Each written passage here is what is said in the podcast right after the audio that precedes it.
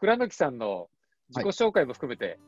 どんなことやってるのかっていうことを。教えてもらっていいですか？はい。じゃあ、あの、私もスライド出しながら、はい。ちょっと自己紹介をさせていただけたらなと思いますが。ありがとうございます。はい。うーんと、これで、これでご覧いただけますかね。どうですか？画面出てますか？出てます。えーっと、まあ、いつも使ってる資料なんですけど、あの、倉貫と申します。改めまして。で、私、今、あの、会社を2つ経営に携わってまして、あの、1つがソニックガーデンという自分で創業した会社ですね。で、もう1つが、あの、北欧暮らしの道具店という EC サイトを運営しているクラシコムという会社。こちらは社外取締役っていう形で関わらせてもらってます。なので、あの、日々日々やってる仕事は、あの、実は本を書いたりとかしてはいるんですけど、あの本業は経営をしているということで、まあ、ずっとあのこの10年ぐらい経営者をしている人間です。でまあ、とはいえあの、今はもうね、100%経営の仕事してはいるんですけど、もともとはあのエンジニア、プログラマーっていうことで、まあ、プログラマーの人の働き方がどうすればもっといい働き方になるんだろうかっていうのが、まあ、就職して自分がプログラマーだった時に、まあ、非常にあの良くない働き方をしてしまったので、うんうん。まあ、一生続けられるような楽しくプログラミングできるような働き方だとか組織とか会社ってどうやったら作れるのかなっていうのを追求した結果、まあ、自分で会社を作るのが一番良いだろうということであのなぜかプログラマーでやっていきたいと思ったのに会社を経営してしまったという感じの人間ですね。なるほど、なるほど。はいうんなので、まあ、あの今でもあの心はエンジニア、プログラマーのつもりで経営をしているという感じです。うんで、まあ、それをやってる会社がソニックガーデンという会社でして、うんと、最近ようやく50名超えてきたぐらいですね。なの、で、まあ、50名強の会社でやっていて、まあ、やってることはシステムの受託開発だったり、まあ、サービスの開発をしてたりするので、あのまあ、いわゆる一般的な IT 企業の会社なんですけれども、まあ、少しユニークなところがあるよということで、まあ、3つユニークな点があるのをご紹介して自己紹介の代わりにしたいなと思ってますが、1つは納品のない受託開発という働き方をしてるんですね。で、これはあのシステム開発ってやっぱり最初に要件決めて、おいくらでじゃあ3ヶ月か4ヶ月か頑張りますって頑張って納品してお金いただくっていうビジネスモデルうんが一般的なんですけど、まあ、そのやり方をすると最初に全部決めなきゃいけないんで、まあ、お客さん側からすると最初に全部決めるってやっぱりなかなかハードだし難しいし、まあ、特に新規事業とか、まあ、新しいアプリ作りたいって言った時に最初から全部決めきるのはやっぱり現実的ではないねっていうことがあったり、まあ、ローンチ、まあ、いわゆるその世の中に出してみたりとかアプリが使い始めて大体やっぱりユーザーがつくと直したいっていうことが起きるんですけど納品されてしまってると直したいと思っても直せないみたいなことがやっぱ起きちゃうですよね。うんでこれはあのお客さんにとって、まあ、事業を成長させていくところにとってあまり良くないことなんだなと。で開発側にとってもあの納期があると、まあ、ここに向けて、えーまあ、納品さえすればお金もらえるので、まあ、ちょっと品質悪くてもうん出しちゃおうみたいなこう悪魔のささやきがあったりして、まあ、これはあまり健全ではないなということで、まあ、納品をやめてしまおうと。でまあ、僕らはあのシンプルに月額定額にしてあのいわゆるサブスクリプション型の受託開発ということでやらせていただいているという形ですね。で、まあ、特徴としてはあのその時に客先に行ってお仕事しないということをしていて、まあ、いわゆるこう1人こうし出すのでおいくらっていう感じではなくてあの成果で契約をすると。まあ、なので客先に行かないなら、まあ、会社にも来なくてもよいだろうということで、2つ目の通勤のない働き方をしております。まあ、これがリモートワークっていう働き方、最近だと言われてますけれども、うんとまあ、どこで働いても良いでしょうということで、今、うんと社員50名が20、多分ね、21くらいになったのかもしれないですね、都道府県が結構でで、まあ、北海道から沖縄までいるし、まあ、あうん。の昔は海外、コロナ以前はね、海外旅しながら働く人もいたりっていううん。状態で、まあ、そんなこんなをしているので、あのー2016年まで大きいオフィスはあったんですけど、あのこんな結構大きかったんですけど、このオフィスを もうやめてしまおうということで、オフィスをなくしてしまったんですね。でうん。そして東京にいる人たちも在宅勤務基本的にしていきましょうっていうことで、あのどこにもオフィスがない会社になったということですね。まあ、なので今は完全にオフィスがなくやってたので、まあ、今回コロナで在宅勤務余儀なくみたいな話がよくありますけど、全く余儀なくも何も昔からそうだったという感じで していたということですね。で、まあ、最後のないは、あの3つ目のないが管理がないっていうことで、まあ、管理するのではなくて、うんとまあ、管理はないけど、マネジメントはしっかりしようっていうことで、うんと、人を、ね、管理して働かせるっていうのではないやり方がないものかなということで、まあ、部署がなかったりだとか、まあ、上司がいなかったり、まあ、上司がいないので指示命令する人がいないかったり、まあ、決済とか承認どうするんだっていうと、決済承認する人がいないっていう状態で、まあ、各自がセルフマネジメントで、まあ、判断して行動していくという形で組織を作ろうということでやっていて、うん、まあ、これも、あのー、ずっと評価もしないっていう形、ノルマもないっていう形にはしてたんですけど、あのー、まあ、目標、売上目標もね、当然、あの毎年設定するわけでもなく、うん、とやってたんですけど、まあ、おかげさまで年々あのずっと成長は続けられたなという感じですね。6人で始めた会社が5年ぐらいになったということなので、まあ、あの着実に成長はできるモデルなのかなというふうには思っ。というこの3つのないについてあのずっと説明するとあれなので、まあ、ぜひ本を読んでいただきたいと。それ本出てるので本を買っていただいたらあの非常にありがたいなというふうに思っております。ということで、私の自己紹介の代わりでした。はい、ありがとうございます。ありがとうございます。今日は働き方の未来、チーム作りの未来というテーマなんですけれども、うん、さっきお聞きしてたら、倉貫さんが新刊を、新しい本を、うん、えー、出されるということで、はい。まあ、そこで、えー、何でしたっけ？テーマは何だったんですか？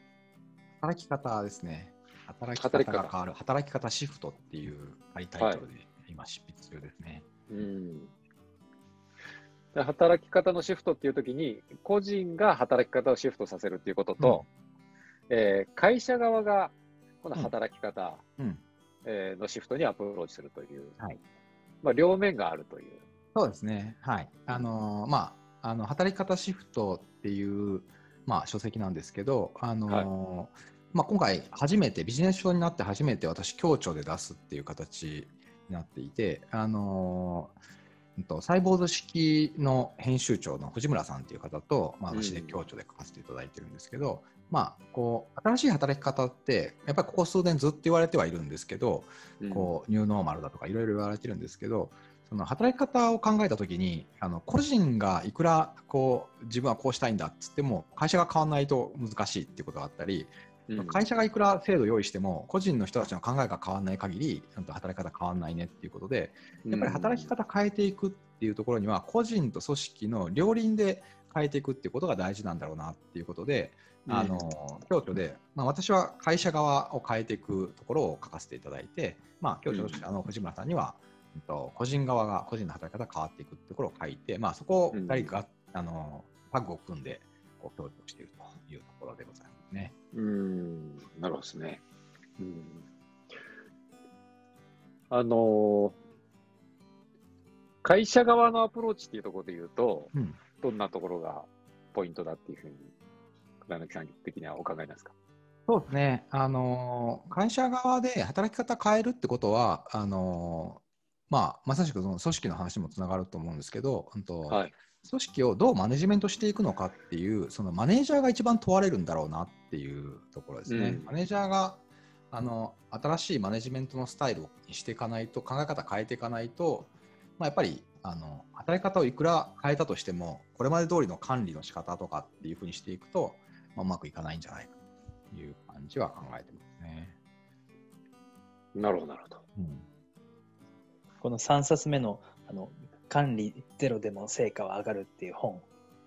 そのタイトルをパクって出した本が俺のあの管理なしで組織を育てるっていう うん、タイトル寄せましたからね。寄せてきました。同じ時期に出したそう。でもう一人あの米沢信也さんっていうねあの指示指示ゼロ経営っていう本、ね、はいはいはいはい。非常にややこしいややこしい状態になりましたね。そでその2つが先に出ててちょっとそこに寄せてでしかも僕あの出版えイベントの時に、しかもふその2人をゲストに呼んで一緒に喋るマジっすか？へえ。あの回結構濃かったですよね。怖かったです。ねう。ん、もそうゼロしかないみたいな。う そうそうそう。何もしない。じゃあ何するんですかみたいな。いや、聞いてる人からしたら、かなり違和感じゃだったんじゃないですかね。いや、でもやっぱり相当感度高い人たちが集まってましたけどねい。やそうっすかそうですね。まだコロナ以前で、リアルイベントでね、あの集そう、まっていただいて1年半ぐらい前ですね。うん。うん。うん。面白かったですね。でもまさかコロナでこういう方向性が劇的に進むとは思いませんでしたけど、ね。うん、なんか最近僕結構ね社団法人とかもやってるもんで行政の動きとかも結構関わるんですけど、めちゃくちゃ行政行政システムの DX 進んでるじゃないですか。うん。今日もなんかねマイナンバーカードと免許運転免許証が、えっと、一体化するっていうニュースが流れてて。そう免許証あのなんだっけえマイナンバーカードって2000万人ぐらいしか普及発行されてないんですけど、うん。免許証って8000万人うん。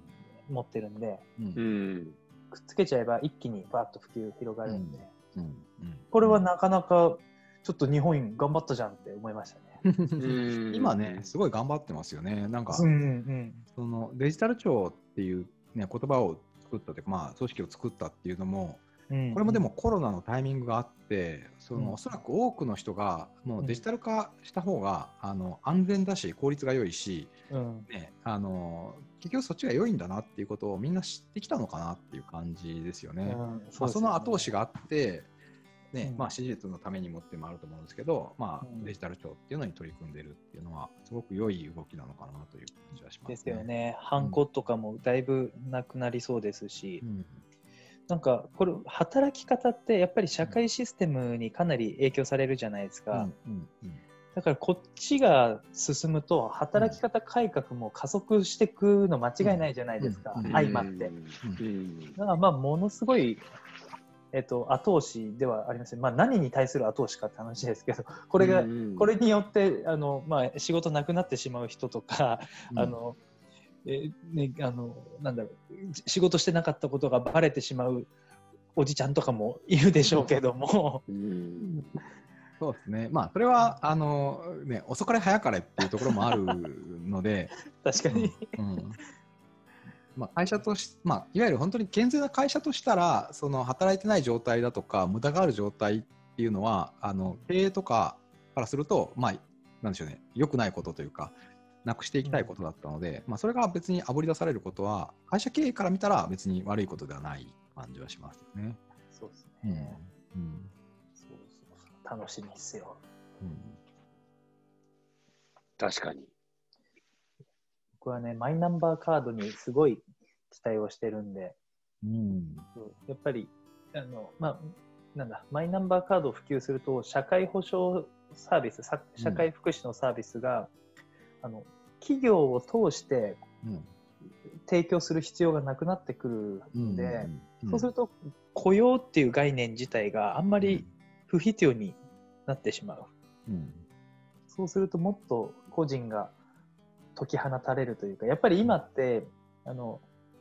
えー副業とかにしても、まあ、やっぱり正規雇用の方が社会保障が手厚いじゃないですか。うんうんそうですね。あと、住宅ローンとかもそうだけど、うんうんうん。だから大体なんか俺の周りの人たちみんな住宅ローン組んでから大企業辞めるんですけど、まあそうでわかすね。るうんこれ、予診システム何も機能してないじゃんって話で。そう。でもそういうところも全部変わると思うんでね。うんうんいやだからなんかそうね。そう別のところであの倉貫さんにゲストとして来てもらった時に、なんかあの台湾のオードリー・タンじゃないけど日本の IT 大臣とかに倉貫さんがなったらめちゃくちゃ DX 進むよねみたいな話してて、うんね、自分でコード書いちゃうみたいなことが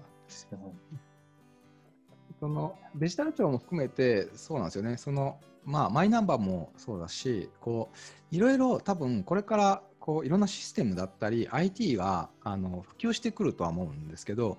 僕もう一個こう懸念があるとしたら、その、うん。うんとソフトウェアの作り方、相手の作り方の部分ですよね。はい。作り方。えーいわゆる観光庁のシステムの作り方って、今まではあの予算決めて、まあ、機能決めて、まあ、それこそさっき話した要件定義をして、うんで、ベンダーに、まあ、相密取って、まあ、コンペで出すみたいな。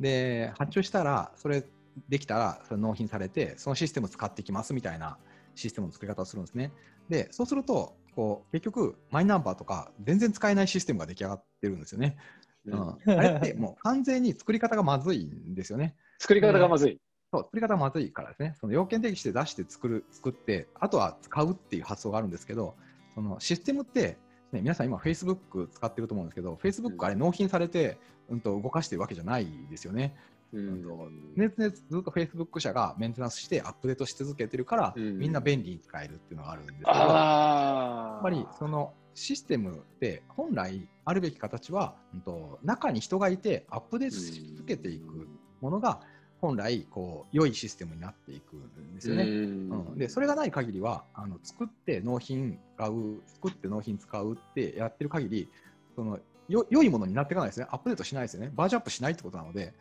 うん、でなんかマイナンバー使えない国とか国民からいっぱい言われてじゃあまた作り直しますみたいなこと言ってまた作り直して結局また使い物にならないってことがやっぱ起きちゃうので、うん、とそうではなくて、うん、とずっとアップデートし続けていくもんだよっていう発想でシステムを作っていってもらう必要があるなというふうには思ってはいて。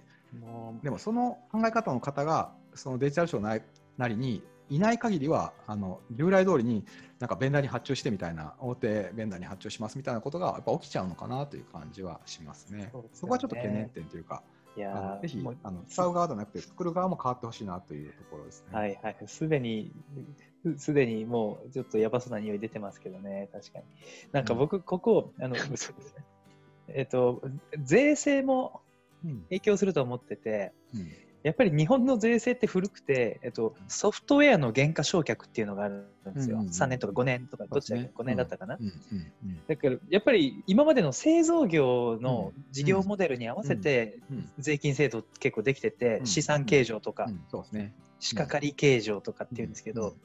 だからあのソフトウェアも開発して、うんえっと、なんか改善とかは損金計上していいんですけど、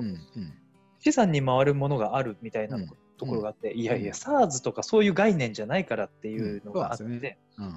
でしかも僕結構ね、あの上場企業のし、えっと、SARS を提供している上場企業のうん。ソフトウェア勘定がどうなってるかとかを、うん。資産とかバーっと結構見たんですけど、うん。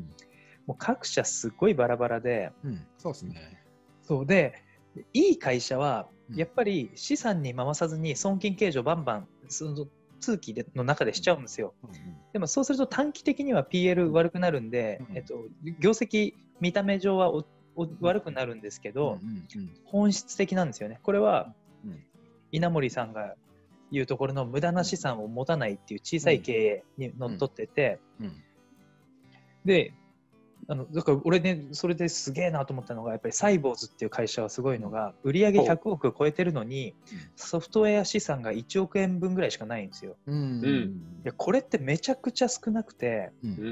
んどんもうど青野さんどんだけちゃんと真面目にうん。健全にやってんだってこれやっぱり企業の姿勢が見えるんで、うん。ううんん。やっぱりちょっとね業績怪しいところとかってうん。あの資産にガーッと回してうん。あの赤字になりそうな年をちょっと黒字化させちゃうとかするんですよ、本当に。だから結構ね、上場企業、特にソフトウェアとか提供してる会社の,、あの BS のソフトウェアの無形資産のところを見ると、その会社の考え方がかなり分かります。うんまあ、まず、あとは分かってない可能性もありますよね。そのある。ソフトウェアっていうものがそもそも工場と一緒で、その作ったらあとは稼いでくれる。まあ、なので、あのー原価償却していくんだっていう、まあ、装置装置だと思ってるっていう発想で、装置産業だ。やっぱり経経営がソフトウェアを装置として見ているのか、うん、とビジネスプラットフォームだとして見ているのかっていうので、その大きくその会社の経営のスタイルが変わってくる。で、こう昨今言われている DX って言ってるのは、まさしくそれを、うん、とビジネスプラットフォームですよって変えていこうってことなんだと思うんですね。ほうほうほうほうほうほう。うんさすが。IT 大臣いや、でもあの、そう、あの、東京都も副都知事にね、元ヤフーの宮坂さんを据えて、ちょうどね、そう僕先週飲んでたんですけど、ちょうど1週間前。うん。やっぱり、あの、ああいう人が、ああいうね、職に就くって結構嬉しいなとか思って、やっぱやっぱり相当進めてきてるんで、で、この間もなんか、えっと、4つのレス、5つのレスっていう方針掲げて、ペペーパーレス、ハンコレス、キャッシュレス、えっ、と、なんだっけな、なんとかレスって、こう、とにかく IT 化進める5つのレスみたいはない。基本方針をボーンと出して、でそれぞれに対してやっぱり KPI 敷いて、うん。いついつまでにここまで達成とかっていうのをうんもうゴリゴリやってて、うんいやもうなんか、はたから見てて、もういいぞいいぞって感じでしたね。やってねみたいな。気持ちいいですね。そっか、そういう方が入ってきてるから、そういうドラスティックに、うん。あの、変わる気配があると。うんうんいや、すごい。ねやっぱりこうね一回 IT 業界とかにいる人ってこう IT 業界ってやっぱり業界自体がまだ未成熟だったっていうのもあってそのどんどんとやり方変わってきてたんですよね。うんでびっくりするほどこうソフトウェア開発の仕方も変わってるしその経営の仕方も変わってるっていうのを、ね、こうそれこそハラクラシーとかティールも早いうちに IT 企業は取り入れやすいみたいなことを言ってるのは、あれそもそもこうずっとこう変わり続けてきてる会社がいっぱいあるのでなるほど。まあ、なのでこうなん改善することとか変化にこう対応していくこととか、まあ、新しいことに取り組んでいくっていうことがおそらくその IT 業界で働いている方とか経営者の方ってもうこう身に染みて分かっているところがあるので、なるほどね。こういうのがこう行政とかに入ってくると、まあ、やっぱり基本行政って変わらないところがまあ大事なところももちろんあったと思うんですけど、そことうまく価格反応が起きたら、まあ、非常に良い方向に進むのかなという感じはしますよね。なるほど。いや、さっき、えー行政に、行政の場合は、うんえーソフトウェアのシステムとかを納品したらそれで終わりでうん、不具合が出たらまた作って納品するっていう、うんこれ、これがいけないよねって話をされてたじゃないですか。それ一般企業にも結構言えるなと思思ったんですけど。あそうですねあの多はいくの大企業さんとかはまだその発想でシステム開発をされてるケースが非常に多い感じはしますよね。そうですよね。うん、システムシステムっていうのはあの、まあ、これもあの別に否定するわけではなく、まあ、そういう時代だったなっていうことだと思うんですけど、うん。こうね、今こう経営のトップにいらっしゃる方がこう経営の最前線にいらっしゃった頃はコンピューターってクラウドもない時代で、うん。大きなシステムって言ったら本当に大きな箱を買った時代があったんですよね。うん。でメインフレーム今今も笑い笑い事なくメインフレームいやで、でっかいのありましたよね。いや本当に大きなあの箱を買って、まあ、ソフトウェアっていうのはそれおまけがついてくるみたいな世界で、あの経営されてたのでその人たちからするとソフトウェアっていうのは、うん、と結局こうコンピューター買うのと一緒、うん。うん。ソフトウェア買うというよりはコンピューター買う、ね、コンピューター買うってことは、ハードウェアを買うってことなのでビルとかその工場とか、うんとまあ、ポップを買うのと同じ発想で物を買うっていうことです。ね。CD ロムとか。買ってましたよね。そう。そうそう。ってことを考えていくと、うん、と結局、その経営者の皆さんからすると、システムってやっぱり買って変わらない、でまあ、何年かしたら焼却して新しいものを買うっていう発想に、まあ、なってらっしゃる方が、まあ、結構いらっしゃるのかなっていうのがあって、でうん。それが実はこう大きなコンピューターだったのが、うん、と CD になって、うんとうん。CD いらなくなって通信になってで、それもいらなくなってクラウドになってみたいなことにこうテクノロジーが変わってきたんだけど、うん。まだにあのシステムっていうのはこう要件決めて買って、あとは使うんだっていう発想に、まあ、いるケースが、まあ、あるし、うん。まあ、それでお仕事されてる受託開発の会社も結構あるので、うんまあ、まだまだそこはあのーボリュームゾーンとしては大きいのかなとは思いますけど、なるほどうんね。まあでもぜひ変えていきたいなとは思ってるんですよね。そのうんソフトウェアっていうものが本来あるべき、うん、と扱い方をされる、まあ、僕らからするとそのこうソフトウェア、まあ、システムだとかソフトウェアって結局事業とかビジネスをやっていく上で欠かせないもんだと、まあ、この今の現代においては、まあ、これはもう行政もそうだしあの何らかのこう取り組みをする上で IT は絶対欠かせないとしたらそれを、うん、と一回作り切って使うってことはなくて、うん、と経営者だったら分かると思うんですけど、ね、必ず PDCA っていう、まあ、基本で教わるじゃないですか。ね、で四半期ごとに変えていくとかうんと改善していくとかで企業は going concern だっつって、まあ、継続して直していくんだみたいなこと、成長していくんだってことを言ってるのに、IT だけパッて止めるってことをしてしまうと、まあ、うまくいかないですよね。なので、あの経営が続く限り、まあ、IT の部分もずっと経営と同じように改善していくっていう発想に変えていきたいなっていうのが、なんかありますね。いやーなんかあの社内の情報システム上シスって呼ばれるところって、うん大企業でさえも、まあ、あと中小企業なんかだと特になんか総務部が扱ってたりするんですけど、うんするする。いやあれけあ情報シスシステムってマジで経営者が持たないとダメですね。うんいや、本当そうですね。うんうん業うん業務し設計とかと全部連動してくるし、なんかあのかなり上流から全部設計しないとうんダメなんで、あの大体失敗する DX ってあの担当者任せの場合なんですよね。うん。経営がコミットしないと無理ですね。うんいや、本当そうですね。まあ、なので、DX って、んまあ、何なのかっていうと、その先ほど言った、まあ、IT と事業が切り離せないって言ったときに、その事業とか会社そのものをソフトウェアとして表現する、デジタルで表現するとどうなるのかっていう発想でいくので、そうそうそう現場の一部をこう変えましたとか、ペーパーレスにしましたとかであの DX が進むかっていうと、全然そんなことないんですよね。そう。うん。デジタライゼーションじゃなくてデジタルトランスフォーメーションですから、おおそう。なるほど。デジタライゼーションは、佐野さんとね。そう、ん。デジタライゼーションはただ単に、えじゃあ、ハンコをやめて、なんかあの、えっと、ドキュサインとかクラウドサインとか入れましょうっていう、あの、機能部分、デジタル化ですね。ファンそうファンクショナルな部分を入入れるだけですけど、うん。じゃあ、今度その機能の部分をデータベース化することによって、それをアーダコーダで、今度それと別のものをつなげて、ここからここまでの、えっと、情報を一気通貫させたとすると、とかっていうと、なんかね、契約と同時にそのデータベースを顧客 DB に入れて、そのデータベースを元に今度、あの請求書の,、ね、あのシステムと API でつなげて自動的に請求書を発行してとかっていうところまでやろうとすりゃいけるんですよね。これがトランスフォーメーション。だと思うんで、この設計は、まあ、結構難易度高いは高いと思うんですけど、うんでも、ある程度もう最適解結構見えてきてる気はするんですけどね。ああ、今は。うん